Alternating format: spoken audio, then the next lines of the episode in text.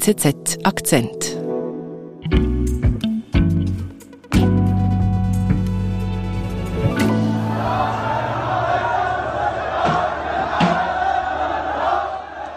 Linda, was hören wir da?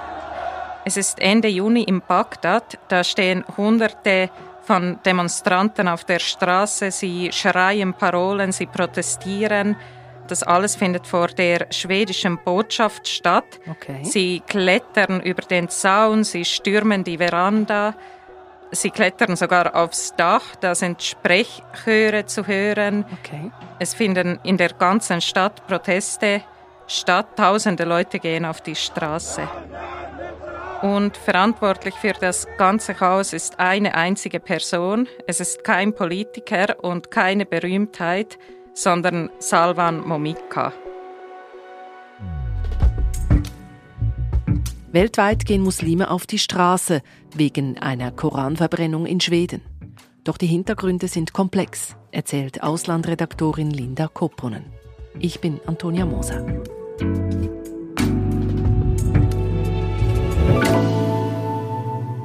Linda, Salvan Momika habe ich ehrlich gesagt noch nie gehört. Wer ist das? Ja, in Schweden kennt man seinen Namen auch erst seit kurzem, und zwar, weil er im Juni einen Koran verbrannt hat. Die Verbrennung fand vor der größten Moschee in Stockholm statt, an Okay. einem der wichtigsten islamischen Feiertage. Okay, und eben deswegen sind nun die Leute im Irak auf die Straße. Ja, genau, und eben nicht nur im Irak, sondern auch im Iran und in Libanon. Viele Muslime waren richtig wütend, dass Momika in Schweden diesen Koran verbrannt hat. Für viele Muslime ist das Blasphemie. In einigen Ländern steht das auch unter Strafe. Ja, viele Länder haben auch ganz offiziell reagiert, darunter etwa die Türkei, Marokko und Saudi-Arabien, die sich ganz offiziell über diese Aktion beschwert haben. Okay. Also wegen dieser Einzelaktion, wegen diesem einen Mann eigentlich eskaliert das so, dass es weltweit Proteste gibt. Warum macht Momika das? Ja, das ist äh, nicht ganz einfach zu beantworten. Vielleicht müssen wir damit anfangen, woher Momika kommt. Er ist selber Iraker. Er kommt aus der Stadt Karakosch.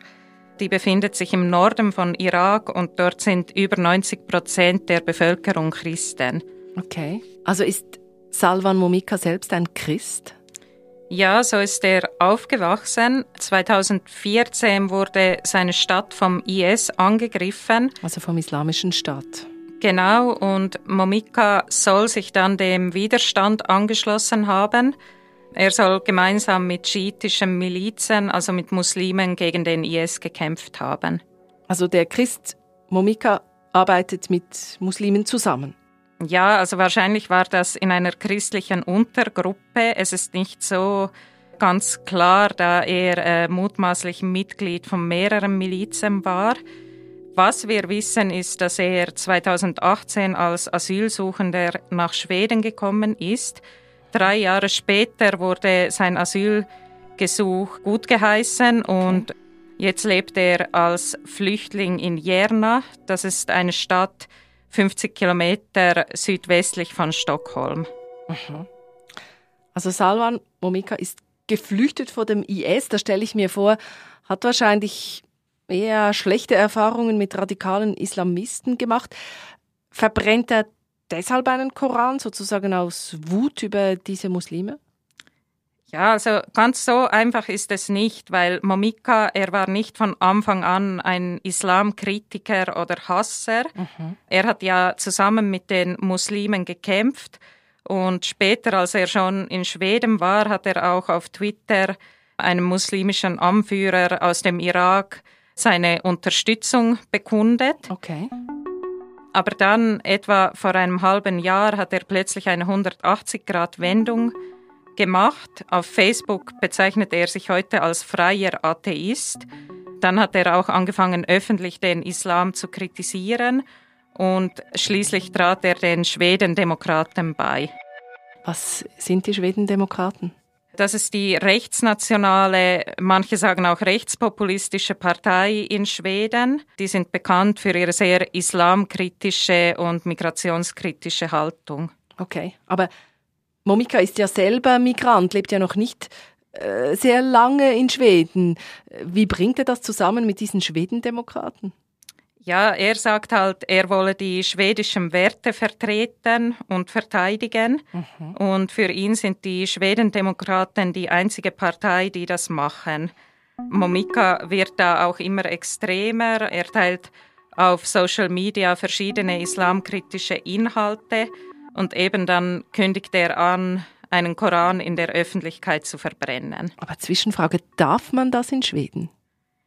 Ja, also die Aktion im Juni, die wurde offiziell von der Polizei bewilligt.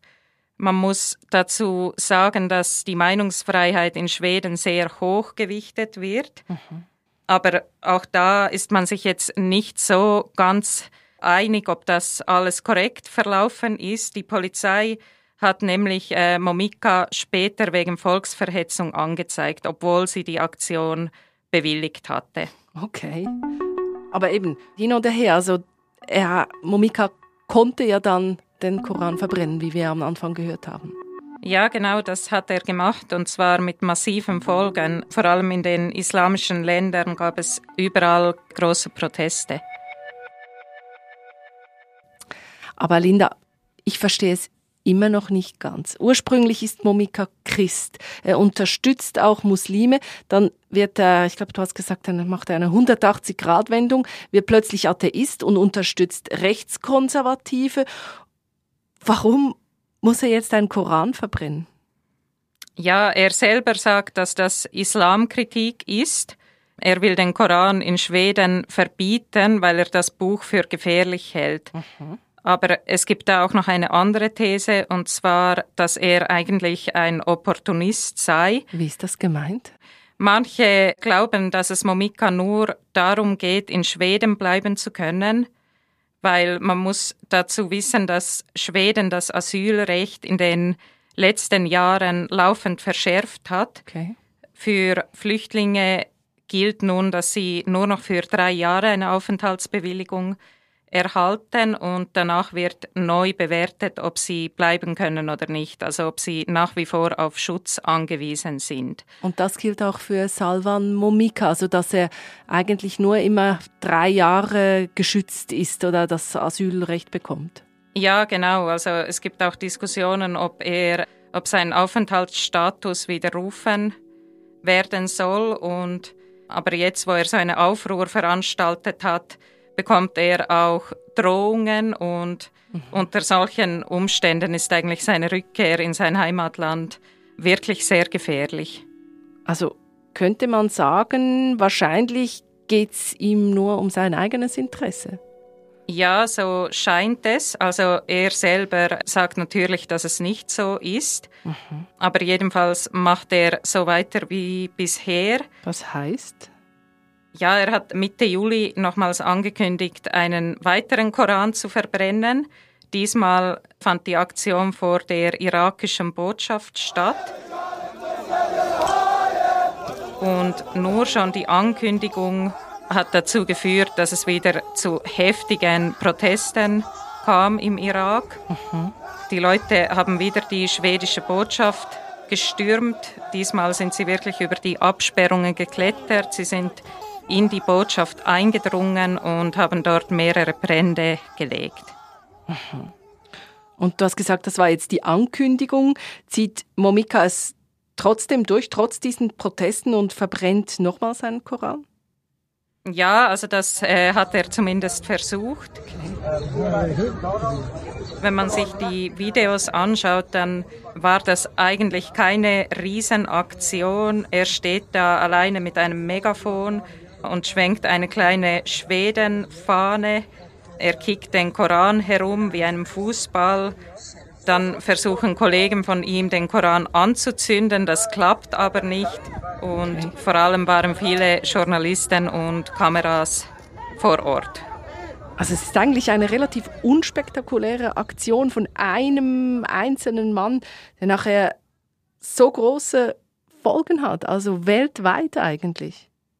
Ja, also es ist in einem gewissen Sinn schon ein Einzelfall, aber er wirft natürlich Licht auf ein größeres Problem, und zwar auf die Frage, wie weit eigentlich Meinungsfreiheit gehen soll. Mhm. Was ist noch in Ordnung und was nicht. Mhm.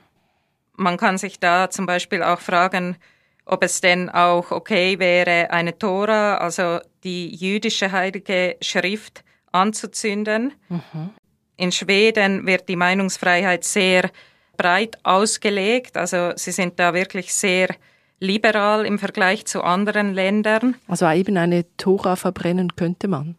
Ja, also es gab äh, sogar auch eine Ankündigung, eine Tora zu verbrennen, wobei der Mann das dann nicht getan hat. Okay. Aber es wurde bewilligt. Okay. In anderen Ländern, wie etwa im Nachbarland Finnland, wird das strenger gehandhabt. Also dort sind Koranverbrennungen verboten. Mhm. Ja, also man muss sich da auch fragen, geht es wirklich um Meinungsäußerung oder nur um Provokation? Und im Falle von Momika habe ich das Gefühl, dass es ihm eher um die Provokation geht. Okay. Die erste Aktion fand ja vor einer Moschee statt an einem wichtigen islamischen Feiertag. Mhm. Er hat die Aktion auch auf den sozialen Medien geteilt. Er hat da verschiedene Hashtags gemacht auf Arabisch, die wirklich darauf abzielten, dass diese Videos in der äh, islamischen Welt viral gehen. Okay.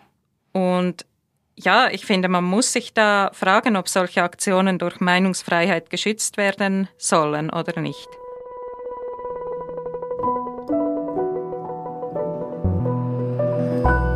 Danke, Linda. Wir haben diese Folge vor unserer Sommerpause aufgezeichnet. Nun bist du nicht mehr im Studio, sondern als Skandinavien-Korrespondentin unterwegs. Die Sache mit Salvan Momika hat sich aber nochmals zugespitzt. Deshalb ausnahmsweise nachträglich nochmal eine Frage an dich, Linda. Was ist seither passiert? Ja, also seither hat Momika noch zwei weitere Male einen Koran verbrannt und die Folgen von seinen Aktionen, die werden immer heftiger. Was heißt das genau? Ja, also es gab jetzt Drohungen unter anderem von der somalischen Terrormiliz Al-Shabaab und auch von Al-Qaida. Und es ist nicht nur bei Drohungen geblieben, sondern es gab auch Angriffe, unter anderem in der Türkei. Dort wurde eine Mitarbeiterin des schwedischen Honorarkonsulats angeschossen. Okay. Kürzlich haben auch Unbekannte eine Bombe auf den Haupteingang der schwedischen Botschaft in Beirut geworfen. Diese explodierte nicht, aber man sieht da schon, dass es ziemlich heftig ist. Also es wird wirklich gefährlich, also geht um Leib und Leben sozusagen. Ja, das kann man so sagen. Auch der schwedische Berater für die nationale Sicherheit hat inzwischen eine Stellungnahme veröffentlicht. Er hat geschrieben, dass sich die Sicherheitslage verschlechtert hat. Okay. Die ganzen Koranverbrennungen werden auch von einer Desinformationskampagne begleitet. Also es geht da darum, Schweden als islamfeindliches Land darzustellen und Und wer steckt da dahinter? Ja, es gibt Mutmaßungen, dass Russland dahinter stecken könnte. Also auch bei Salvan Momika könnte da Russland dahinter stecken? Ja, also Momika selbst streitet das natürlich ab. Er sagt, ihm gehe es nur um ein Verbot des Korans in Schweden. Er macht auch weiter wie bisher und ähm, lässt sich da nicht davon abhalten, aber anscheinend macht er sich doch auch Sorgen um seine eigene Sicherheit. Denn bei einem Interview mit der ARD soll er eine schusssichere Weste getragen haben. So hat es zumindest die Journalistin geschildert. Aber wenn es so gefährlich ist, kann er denn einfach so weitermachen und eigentlich weiter Korane verbrennen? Ja, also man muss da natürlich jetzt schon schauen, wie sich die Sicherheitslage entwickelt. Mhm. Wie gesagt, wird die Meinungsfreiheit in Schweden sehr hoch gewichtet, aber langsam zeigt sich da auch bei der Bevölkerung ein Meinungsumschwung ab. Zumindest wenn man den letzten Umfragen zum Thema glaubt. Und ja, man kann auch schauen, was im Nachbarland Dänemark passiert. Dort hat man bereits reagiert und arbeitet jetzt an einem Verbot der Koranverbrennungen. Wir schauen, wie sich das weiterentwickelt. Danke dir vielmal, Linda. Danke.